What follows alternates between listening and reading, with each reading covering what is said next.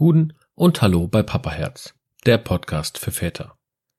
Ich bin Benny und in meinen wöchentlichen Episoden spreche ich über die aufregende Reise der Vaterschaft. In Staffel 0.5 widme ich mich der Schwangerschaft. Zusammen begeben wir uns auf eine Reise voller Ängste, Freuden, Herausforderungen und Schicksalsschlägen, die wir als werdende Väter erleben. Und jetzt genieße den Jingle und tauche ein in eine von Hochs und Tiefs geprägte Welt vom Papaherz.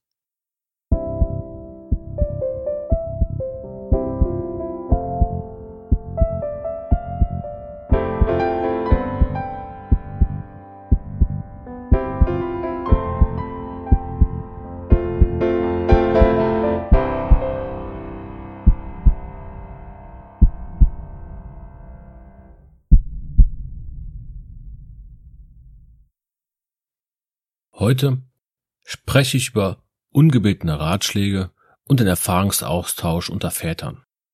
Beides wichtige Themen, wie ich persönlich finde. Das eine ist negativ, das andere ist eher positiv. Doch eins erstmal vorweg.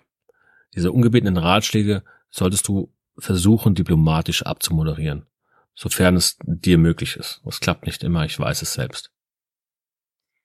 Und so wie in Deutschland zum Beispiel jeder Bundestrainer der deutschen Nationalmannschaft ist, sobald es da mal schlecht läuft, so finden sich auf einmal eine Unmenge an Experten auf dem Gebiet der Medizin, der Psychologie, Partnerschaft, Erziehung, gefühlt auf allen Gebieten, die so während der Schwangerschaft und kurz nach der Schwangerschaft auftauchen können.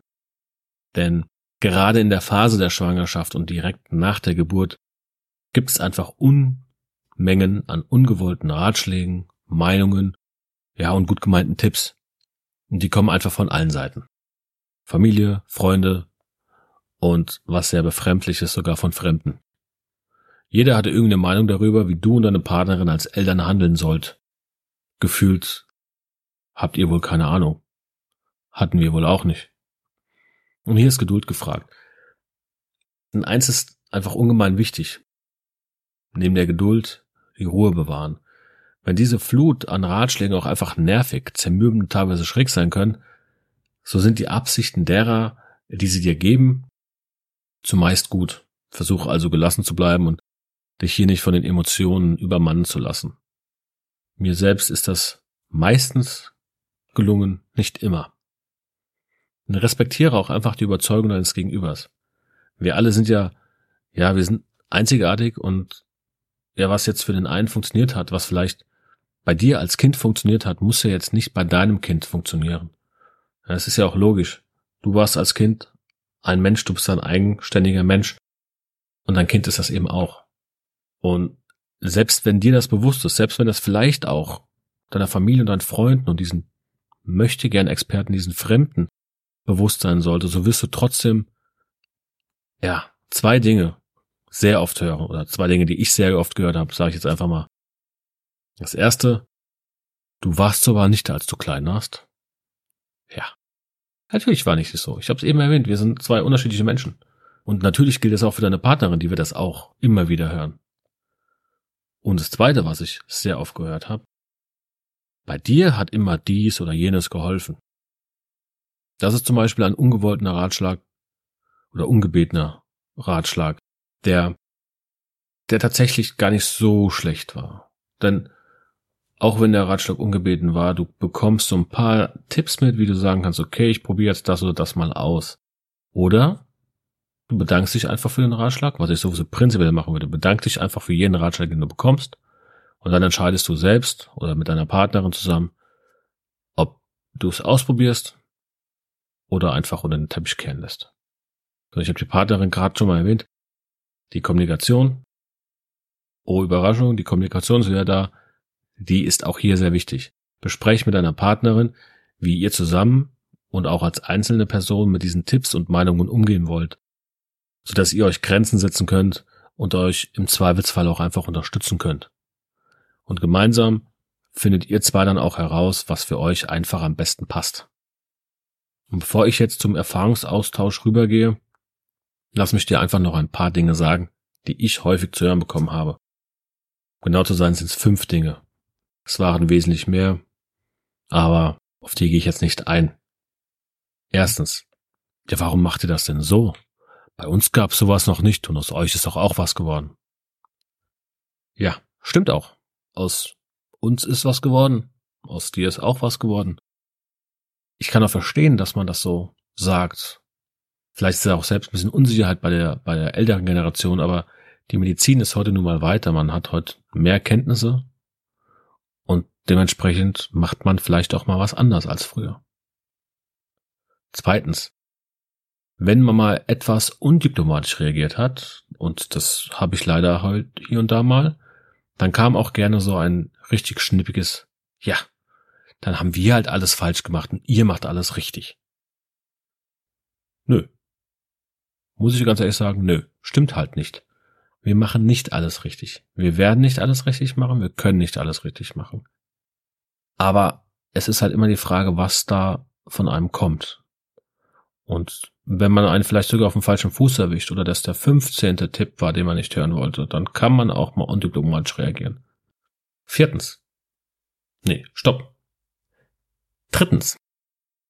Ich kann gar nicht verstehen, warum ihr euch nicht mehr blicken lasst. Jo. Dann frag halt lieber mal nach, was dann bei uns los ist. Warum wir es nicht mehr schaffen. Ist vielleicht was passiert? Kann man vielleicht einfach helfen?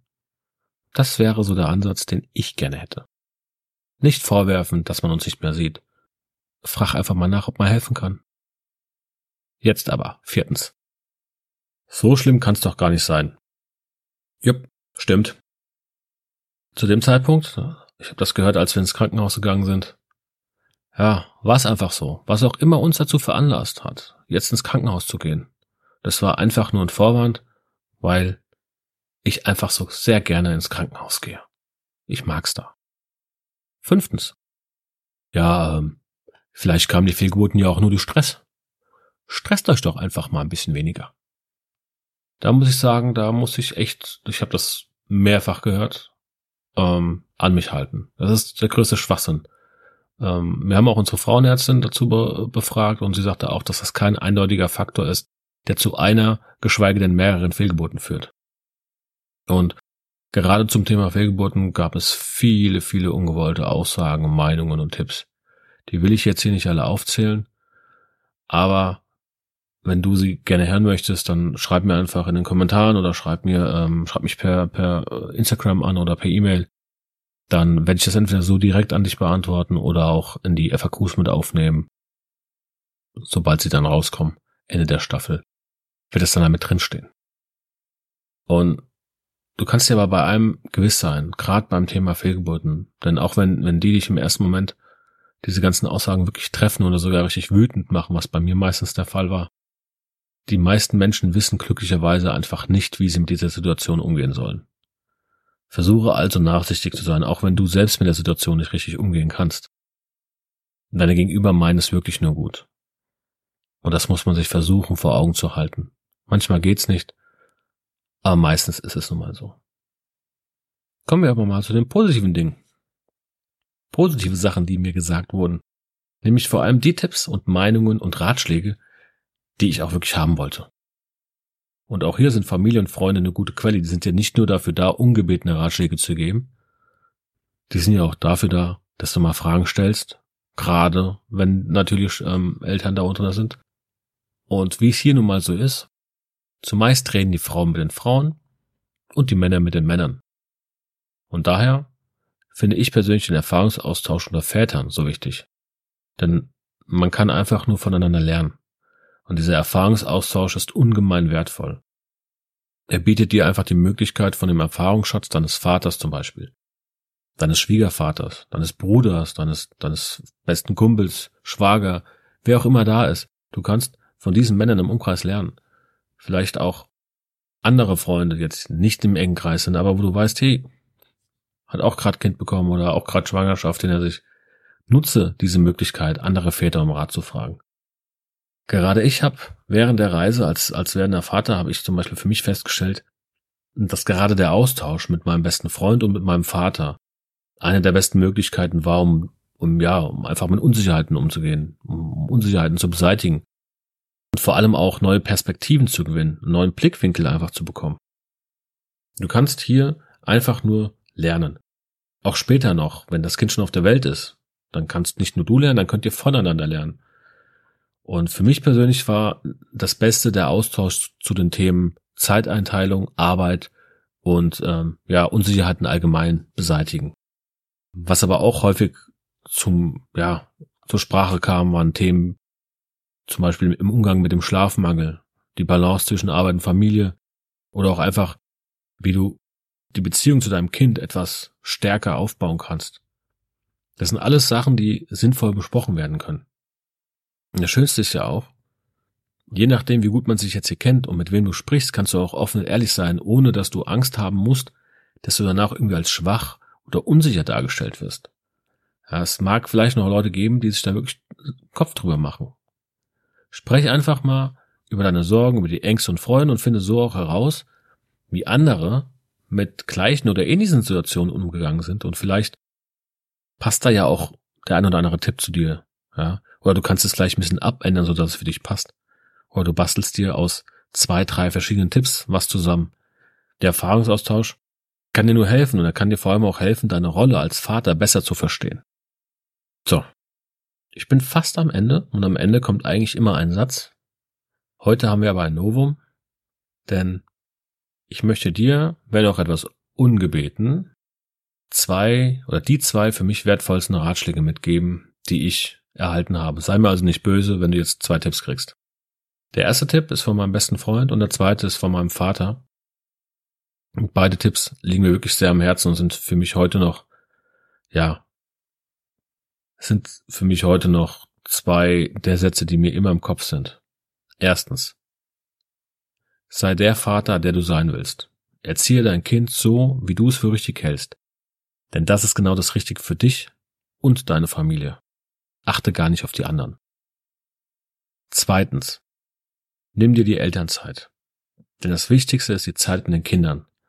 Wenn ich etwas anders machen könnte, dann, dass ich mehr Zeit mit euch verbringen hätte können.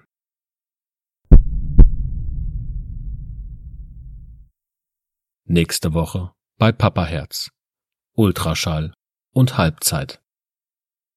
Wenn dir die Episode gefallen hat, empfehle den Podcast gerne weiter und abonniere ihn auf deiner bevorzugten Plattform wie Apple Podcasts oder Spotify. Lass auch gerne eine Sternebewertung und einen Kommentar da. Teile deine Fragen, Geschichten oder Anregungen gerne mit mir, indem du mir eine E-Mail an info at papaherz-podcast.de schickst oder mich über die Social Media Kanäle kontaktierst.